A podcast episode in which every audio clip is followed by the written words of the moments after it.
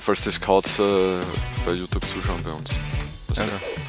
Das ist ein SV Horn-Transfer. Ich sag's dir. Vielleicht ist ihm auch einfach nur um äh, darum gegangen, weil es im beschaulichen Kraichgau schöner ist zu leben als in, in Madrid.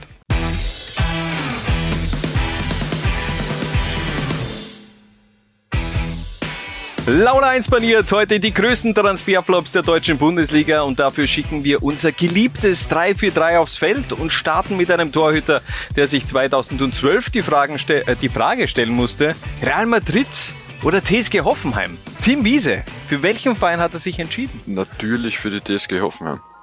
What the fuck? Wieso hat sich Tim Wiese damals gegen Real Madrid entschieden? Okay, Iker Casillas war natürlich gesetzt. Iker Casillas war und äh, ist nach wie vor eine absolute Real Madrid-Legende. Aber der war jetzt nicht der Lieblingsspieler von Jose Mourinho.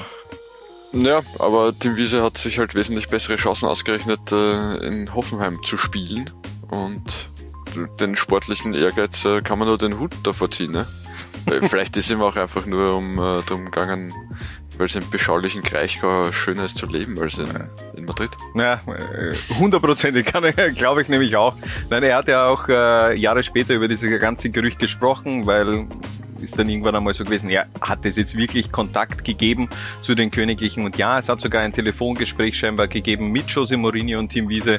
Und äh, es wurde ihm eben auch ein fairer Zweikampf mit Iker Casillas angeboten, beziehungsweise dieser Transfer schmackhaft gemacht. Er hat sich dann eben doch für Hoffenheim entschieden. Und ähm, ja, aber das war im Nachhinein eben eher eine sehr schlechte Entscheidung, denn zu Beginn war Hoffenheim zwar euphorisiert. Du holst deinen Nationalteam-Torhüter auch, wenn er jetzt ja nicht gespielt hat, aber eben Nummer zwei oder drei zu jener Zeit oder ein ehemaliger Nationaltorhüter oder im erweiterten Kreis der Torhüter. Die Deutschen haben oder zu jener Zeit sehr viele. bei einem Spiel der deutschen Nationalmannschaft zugeschaut. Ja, aber ich meine, es ist ja ein, ein Kulttorhüter und das war natürlich für Hoffenheim dann schon, was ja doch eher eine graue Maus in der deutschen Bundesliga ist, ein, ein, ein bunter Farbkeks, der dort ins Kraichgau gewechselt ist. Äh, den hat man dann auch gleich die Kapitänsbinde gegeben, aber das Debüt, das war natürlich inferior ja, 0-4 im DFB-Pokal gegen den äh, weltberühmten Berliner AK. Kann schon mal passieren. Zu jener Zeit äh, Viertligist. Und ähm, ja, dann ging es aber im Grunde auch in, in dieser Schlagart weiter. Also im Grunde ein paar Monate später äh, nur mehr auf der Satzbank, dann auf der Tribüne, paar Aussätze hat er sich scheinbar auch abseits des Platzes geleistet und dann ist er irgendwann in diese berühmt berichtigte Trainingsgruppe 2 ähm, verfrachtet worden. Beziehungsweise ich glaube, er war der, der Erste, könnte ich mir sogar vorstellen.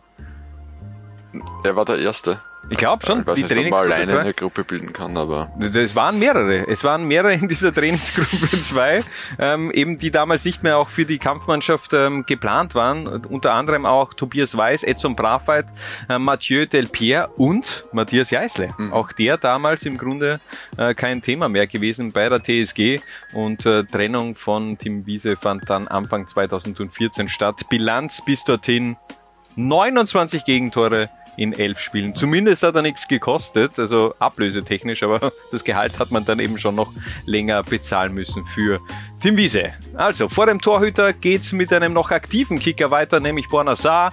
Der kam 2020 von Olympique Marseille zu den Bayern und dafür gab man schon auch ein wenig Kohle aus. Ja, 8 Millionen Euro hat der gute Mann gekostet. Ähm, Warum der zu den Bayern gewechselt ist, äh, ist, ist schwer zu sagen. Er war 28 Jahre alt, äh, hat null Champions League Erfahrung gehabt, also es war jetzt kein Spieler, den man entwickelt, aber jetzt auch kein Spieler, wo man sagt, äh, weiß nicht, ist so gut, dass er, dass er die Mannschaft besser macht. Ähm, ich verstehe nach wie vor nicht diesen Transfer. Also den hat man auch ein, eine Vertragszeit über vier Jahre gegeben.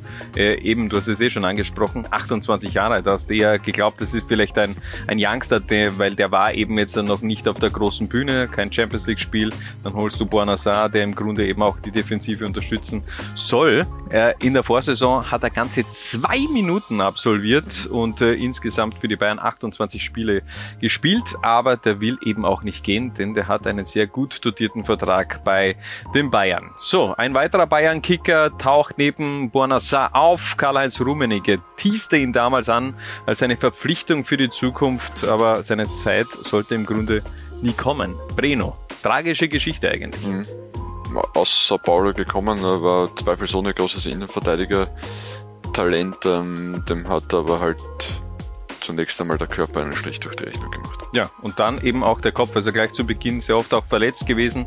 Äh, scheinbar auch die Umstellung von Südamerika nach Deutschland, nach Europa, hat er sich etwas schwer getan bei der Leihe nach Nürnberg, da hat es zunächst sehr gut äh, ausgesehen, aber dann der Kreuzbandriss, der hat ihn eben komplett im Grunde auch den, den Boden unter den Füßen weggezogen. Mhm. Und äh, scheinbar gab es dann eben auch psychische Probleme. Äh, Tiefpunkt war sicherlich eben dann auch die Brandstiftung plus die Haftstrafe. Äh, kickte aber nach seiner Haft dann nochmal in Brasilien für FC Sao Paulo und Vasco da Gama, aber im Grunde diese Versprechungen, die Karl-Heinz Rummenigge damals eben ähm, in Breno hatte, die konnte er nie erfüllen. So, und ein BVB-Transferflop der etwas jüngeren Vergangenheit komplettiert unsere Elf. Nico Schulz. Nach wie vor unfassbar, wie viel der BVB für Schulz damals ausgegeben hat. 25,5 Millionen Euro damals der fünfteuerste Transfer der Vereinsgeschichte. Mhm. Gut, der war schon gut in der Vorsaison, in der Saison davor bei, bei der TSG. Äh, aber ich glaube, man hat ihn auch etwas falsch eingesetzt. Also der hat, wenn ich mich jetzt nicht täusche, in Hoffenheim eher in dieser Dreier- bzw. Fünferkette gespielt, sprich also weniger Defensivarbeit gehabt. Und beim BVB musste eben in der Viererkette ran. Und äh, Defensivarbeit, das war eben nie so die, die, die Stärke von Nico Scholz, sondern eher eben dieser, dieser Drang nach vor. Zusätzlich Rafael Guerrero, da hat er sowieso, da gab es kein Vorbeikommen. Und ähm, ja, abseits des Platzes auch für negative Schlagzeilen gesorgt. Aber es gibt endlich eine Trennung im Grunde von Nico Schulz. Genau, Vertrag ist aufgelöst worden. Ähm, Nico Schulz hat sich hat noch einmal, glaube ich, zweieinhalb Millionen Euro überwiesen bekommen für seine großartigen Dienste. Ja, sucht einen neuen Verein. Schauen wir mal. Ablösefrei. Das Zugreifen. ist doch, das könnte ich mir vorstellen, das ist ein, ein, ein Saudi-Transfer, hm? Ablösefrei? Was? Na, Ablö so. Ja, dann geben sie eben dem BVB einfach nur so noch 40 Millionen. Einfach so auf die Hand da schaut's, weil er bei euch ein paar Spiele gemacht hat. Könnte auch sein. Äh, so, wir wechseln von der Verteidigung ins Mittelfeld und dort macht ein Werder, beziehungsweise der Werder Transferflop schlechthin den Beginn. Carlos Alberto 2007 äh, konnte man ja durchaus schon euphorisch sein. Äh, als man diesen Transfer dann gehört hat, denn der war im Grunde Champions League-Sieger. Genau, äh, Carlos Alberto mit äh, dem FC Porto Champions League-Sieger geworden, ähm, dann zwischenzeitlich wieder in Brasilien zurück. Ich glaube, mhm. Porto hat von den Corinthians 10 Millionen Euro kassiert, also dass ein brasilianischer Club einem europäischen Club so viel Ablöse zahlt, ist schon mal sehr erstaunlich. Ähm, ja, das war generell, also ich finde auch diesen, diesen, diesen Werdegang von Carlos Alberto, ich meine, der war ja Teenager im Grunde, ich glaube 18, 19 mhm. Jahre, äh, ist er mit dem FC Porto Champions League Sieger geworden, unter Jose Mourinho mit Deco und, und, und Co. Und äh, in diesem vogelwilden Finale in der Feldhins Arena, also auf Schalke, gegen Monaco. Was ist das eigentlich für ein Champions League Finale? Auch komplett aus, damals, ja. äh, komplett andere äh, Fußballwelt, muss man sagen. Wer hat der Monaco Stimme geheißen mit den Dado Peugeot? Da hätten wir jetzt eher gedacht, Fernando Morientes, den kennt man nicht. Aber Dado Brüscher, äh, glaube ich, war damals auch bei, äh, bei den Monegassen, wenn ich mich jetzt nicht täusche. Aber ähm, das war schon eine vogelwilde Champions League-Saison. Im Finale hat er sogar getroffen, Carlos Alberto. Das ist aber der einzige Champions League-Treffer generell in seiner Karriere dann geblieben. Also das äh, hat er sich einen guten Zeitpunkt auf jeden Fall ausgesucht und dann eben eh dieser Weg über Brasilien dann nochmal zurück, wo du eigentlich glaubst, okay, jetzt kommt der nächste Step vom FC Porto zu einem noch größeren Verein, ist er dann zurückgegangen zu Brasilien, also nach Brasilien und ähm, 2007 der Wechsel von Fluminense zu Werder Bremen 7,8 Millionen was richtig viel Geld äh, war damals für, für Werder. Ich glaube, seitdem haben sie nicht viel, viele Spieler teurer verpflichtet. Du hast das eh da sehr schön rausgesucht, deswegen lese ich es jetzt einfach vor. Mhm. Äh, Milot äh, Rashica 8,1 Millionen, Marco Marin 8,2 Millionen, Davy Klaassen 13,5 Millionen. Also er ist der vierteuerste Werder-Transfer aller Zeiten, oder? Ja, so ist es. Ähm, hat sich nicht ganz ausgezahlt. Ja, was hat man bekommen? Fünf Partien, äh, ich glaube, ein Assist hat er gemacht. Ähm, eine Trainingsprügelei mit Bubakar Sanogo und er hat scheinbar auch das Nachtleben, weiß nicht, ob es jetzt in Bremen war oder Bremen Umgebung, keine Ahnung. Ich kenne nicht die Partyszene in Bremen, vielleicht ist die eh ganz gut. Ähm, aber da hat er scheinbar wenig ausgelassen. Zumindest waren das auch die Worte vom damaligen äh, Werder-Boss Klaus Allofs, dass er da schon auch äh, diese Welt sehr genossen hat und sich weniger auf den Fußball konzentriert hat. Äh, man hat ihn dann immer wieder auch äh, ausgeliehen nach äh, Brasilien und da gibt's eine ganz witzige Geschichte. Nach einem halben Jahr, als er wieder zurückgegangen ist nach Brasilien, ist er am Flughafen mit 130 Kilogramm Übergewicht beim Gepäck gestanden. 130 Kilogramm. Ich glaube, bei Ryanair musst du da 7000 Euro zahlen. Die Frage, zwei Fragen. Ja, erstens mal, verschiebt man sowas dann nicht normalerweise? Ja. Ähm, und zweitens, wie hat er das dorthin gebracht? Ja, weiß ich, ich meine, wie schiebt ja. man in Summe äh, Koffer, die in Summe 130 Kilo wiegen? Ja. Oder hat er einfach, weiß nicht, äh, Geschirr ja. gehabt? Ja, oder, oder Handeln. Er hat ein paar Handeln mitgenommen. Nein, aber also 130 äh, Kilogramm Übergewicht, das finde ich schon sehr bemerkenswert. Aber weniger bemerkenswert war die Zeit eben von Carlos Alberto, der dann auch im Grunde danach nie wirklich in die Spur gefunden hat. Also, aber ein anderer Kicker, bei dem sieht das etwas anders auch. Der ist zwar auch in Deutschland gefloppt, aber der hat dann schon nochmal die Kurve äh, gekriegt. Äh, Renato Sanchez, war er damals vielleicht ein bisschen zu jung bei seinem Bayern-Transfer? Genau, er ist von Benfica gekommen und hat ja bei Benfica tatsächlich als äh, riesen, mega super Talent gegolten. Äh, Benfica hat auch ordentlich Geld kassiert, 35 Millionen Euro äh, von den Bayern, aber das hat halt leider so irgendwie überhaupt nicht funktioniert. Ich meine, er hat es, glaube ich, dann selbst auch mal ähm, so beschrieben, als ich allein dorthin ging, war ich 18 Jahre alt, dachte ich sei bereit, allein zu leben und mich diese Herausforderung zu stellen. Aber jetzt weiß ich, dass ich es nicht war. Aber im Grunde hat er dann schon nochmal, wie gesagt, wie schon erwähnt, auch nochmal über Swansea, über Lille, ähm, nochmal die Kurve gekriegt. Und äh, der ist nach wie vor sehr jung. Also da kann man schon noch mhm. einiges erwarten von Renato Sanchez. Der FC Bayern steht auch in der Vita unseres nächsten Kickers. Allerdings floppte Sebastian Rudio, Rudio, Rudi auf Schalke und die Bayern ließen sich bezahlen. Eigentlich auch hier eine verkehrte Fußballwelt. Ein smarter Move von den Bayern. Eine Saison davor ablösefrei aus, aus Hoffenheim Cold und ein Jahr später für 16 Millionen Euro an Schalke 04 abgegeben. Ähm, nicht so smarter Move von Schalke 04. Ja, waren ja doch einige ähm, nicht so intelligente Entscheidungen auf Schalke in den letzten Jahren mit dabei. Äh, Sebastian Rudi war eine davon. Man hat äh, mit den Bayern eine Ratenzahlung vereinbart für diese 16 Millionen und da kam die letzte Rate scheinbar wurde auch in diesem Jahr, also im März 2023 überwiesen. Also dieser Sebastian Rudi Transfer wurde wirklich über, über, was waren es dann, im Grunde fünf Jahre dann abgestottert. Mhm. Ja, schon. ja, auf jeden Fall, ja. ist nach wie vor noch immer der drittteuerste Schalke-Transfer aller Zeiten hinter Brelo Embolo mit 26,5 Millionen und Nabil Bentaleb mit 19 Millionen. Aber er konnte sich eben nie wirklich auf Schalke durchsetzen. Ähm, gleich in den Abstiegskampf geraten und dann gab es immer wieder diese Laien zu Hoffenheim, dann der fixe Transfer zurück zur TSG und ja, und wie gesagt, in diesem Jahr die letzte Rate an Bayern überwiesen worden von den Schalkern. So, eine Position haben wir noch offen im Mittelfeld und die bekommt ein Weltmeister aus dem Jahr 2014, andere Schüle. Wie viel überwies der BVB damals nach Wolfsburg, Harald? Läppische 30 Millionen Euro. Das war schon ist äh, für mich nach wie vor ein stranger Transfer. Ich meine, wir haben es eh schon im Special der, der BVB-Transferflops mhm. besprochen. Ähm, ich finde, er war jetzt nicht schlecht bei Wolfsburg, aber er war jetzt auch nicht der überragende Kicker, aber da waren vielleicht eben auch noch diese WM ähm, beim, beim BVB sind dann irgendwie aufgeploppt, weil ähm, man hat Götze geholt, man ein, einen Tag später hat man Schüle geholt, diese WM-Tor-Kombo, aber beide haben dann eben auch nicht mehr das abgerufen, was man sich vorstellen hat können oder wollte, besser gesagt. Richtig. Hat dann auch für seine Karriere beendet.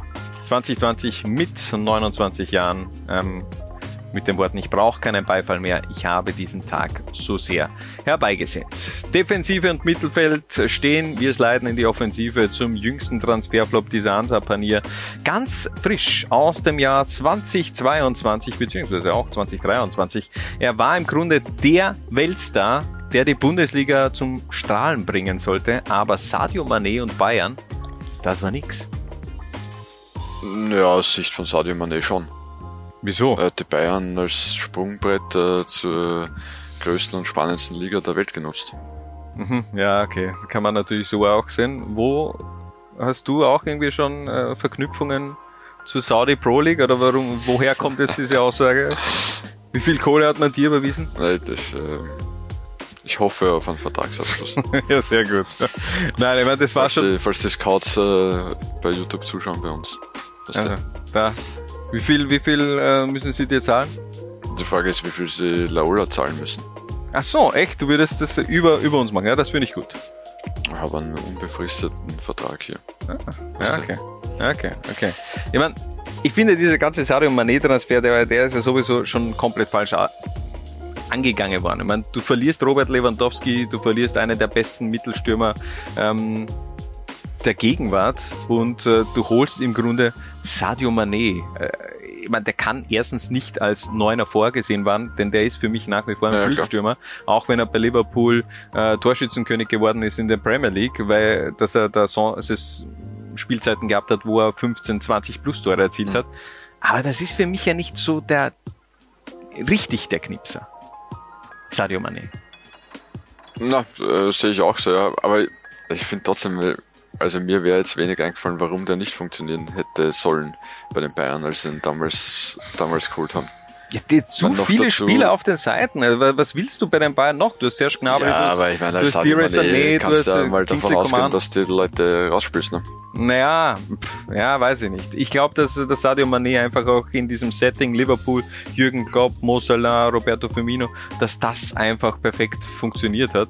Und ähm, rausgerissen aus dieser, dieser Welt hat er eben nicht ganz so gut funktioniert, zumindest äh, nicht so, wie man sich das in äh, München vorgestellt hat.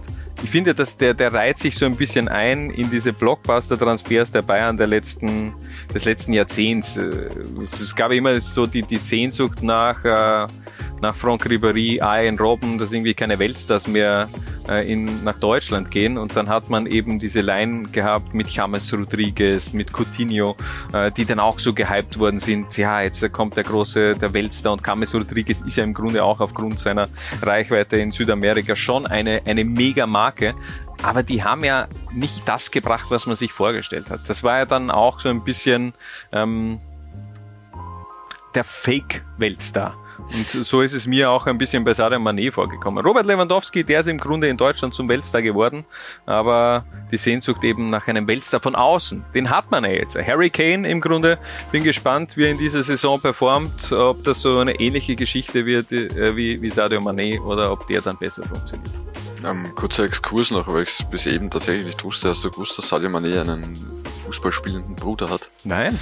Ma Malik Mané. Ja? Und das ist einmal eine Videokarriere, die der hingelegt hat. Ähm, der, er? ist schon 34, äh, Ja? er ist aktuell auf Zypern bei Chetinkaya, die Aha. anscheinend irgendwie Drittligist sind oder so. Ja? Ähm, der war in Norwegen, äh, in Kasachstan, also bei Sandefjord und Sondal bei Oktober, bei IFK Göteborg, war in Australien bei Central Coast, ähm, war in der Saudi Pro League 2015, Okay. 16 Okay. äh, bei Nairan. Äh, dann zwischendurch war er auch in China und in Albanien und immer wieder in Kasachstan. Das ist ein SV Horn-Transfer. Ich sag's dir. Malik Mané, Malik Mané, den sehen wir gleich in Liga 2 live bei Laola 1. Also da freue ich mich richtig, Malik Mané, den, den, den pushen wir, dass er beim SV Horn unterschreibt. Äh, 34, das ist ein, ein das Jahr geht noch. Ein ja. Jahr, geht, zwei, drei, beim beim Slatan-Manier, dann kannst du noch acht machen. Hat 2012 ein Länderspiel gemacht. Na schau. Für den Senegal beim damals Gemeinsam legendären mit- 1 zu 1 äh, gegen Niger. Cool. Mit seinem Bruder gemeinsam. Ah, Sadio und Malik. Ja. Das dynamische Brüderpaar. Ja, cool. Finde ich cool. Ähm, Nochmal zurück aber zu Sadio. Also. Es, es war zumindest dieser Transfer für die Bayern kein finanzieller Beinbruch. Man hat ihn für 32 geholt, man hat ihn für 30 äh, dank der Saudi-Millionen ähm, dann auch nach Al-Nasser schicken können und dementsprechend hält sich dieser ganze Transferflop äh, monetär gesehen auch in Grenzen. So, neben Manet ein BVB-Transferflop aus dem Jahr 2014. Giro Immobile unterzeichnete für 18,5 Millionen im Pott und kam mit ganz viel Vorschluss, Vorschusslorbeeren. Doch was passierte dann? Er hat wenig gespielt und noch weniger getroffen.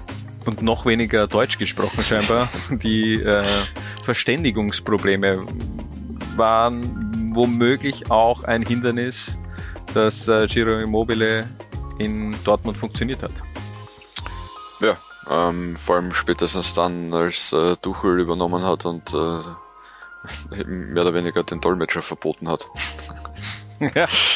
Aber auch da muss man eben sagen, gleich wie Renato Sanchez, auch wenn du einmal gefloppt bist, das heißt dann nicht, dass deine Karriere im Grunde dann im, ja, im Spiel ist. Man, natürlich, ja, wir, es haben alle riesig viel erwartet äh, von, von Immobile. Ähm, letztendlich hat er 10 Tore gemacht in 34 Spielen. Ja, okay, aber trotzdem, du warst eben Giro Immobile, der das hätte. Halt nur drei in der Bundesliga davon. Es, das war doch der, der, der Nachfolger von Robert Lewandowski, ja. sprich, du musst so gefühlt 25 bis 30 Tore erzielen. Aber er hat dann eben eh die Kurve gekriegt, Torschützenkönig geworden, dreimal lebende Legende von Lazio Rom, goldener Schuh 2019, 2020 und Europameister 2021. Machen wir gleich weiter zum Abschluss unserer Transferflop 11 der deutschen Bundesliga. Luc de Jong 2012 der Transferkracher von Borussia Mönchengladbach sollte die Lücke des nach Dortmund abgewanderten Reus im Grunde schließen. Nur, der war halt ein komplett anderer Typ. Also Marco Reus war in der Saison davor das Nonplusultra am, am Nein, nicht am Bökelberg, das ist ein bisschen äh, früher gewesen. Ähm, in Gladbach. oder? ja, 18 mhm. Tore hat er in der Saison davor geschossen, aber eben auch eher so als äh, von der Seite. Mhm.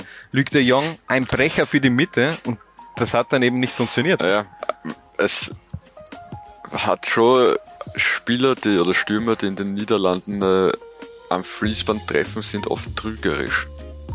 Wer fällt dir noch ein? Jetzt, äh, jetzt Spontan keiner. Ja, ja. nicht, Na, frag nach beim FC Porto und äh, Marc Janko. Ui.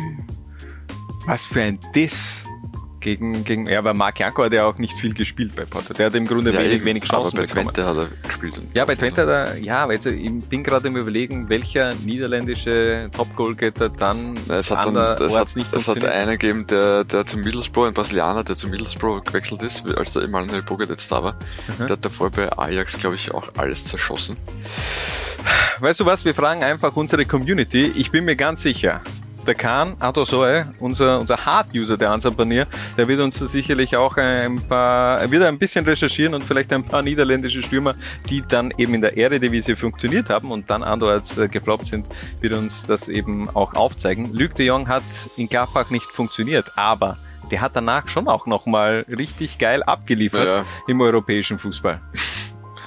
Ist dann in die Niederlande, hat dann wieder wie am Fließband getroffen und äh, dann hat er mal Sevilla zugegriffen und dann nachher war der beim FC Barcelona. Das, was, war das für eine Zeit bei Barca? Echt? Du verlierst Suarez, Neymar und, äh, und Messi und dafür hast du dann auf einmal den Sturm gehabt Martin Braithwaite, Luc de Jong und äh, ich weiß gar nicht, wer da, wer da sonst einmal gespielt hat und eher ähm, nicht so gut aufgefallen ist. Also es war äh, ein, ein unfassbarer Downgrade. Er war ja nicht einmal der beste de Jong bei Barca. Nein, eh nicht. Ja, stimmt. Ja. Nein, das war aber ja trotzdem irgendwie so, so ein Kultfaktor hat er schon auch bei, bei Barca. Und wie gesagt, Europa League-Sieger geworden, dreimal Meister, er ist Torschützenkönig geworden, 2019 in der Eredivisie. Also, ähm, aber er hat es dann in Sevilla hat er eben, wie gesagt, dann auch nochmal angeschrieben und ähm, ganz wichtige Tore geschossen. Das ist auf alle Fälle unsere Transferflop-Answer-Panier der deutschen Bundesliga. Seid ihr zufrieden oder fehlt ein Name? Dann rein damit in die Kommentare. Das soll es aber von dieser Episode gewesen sein. Bis zum nächsten Mal, wenn es wieder heißt, Laura 1 paniert.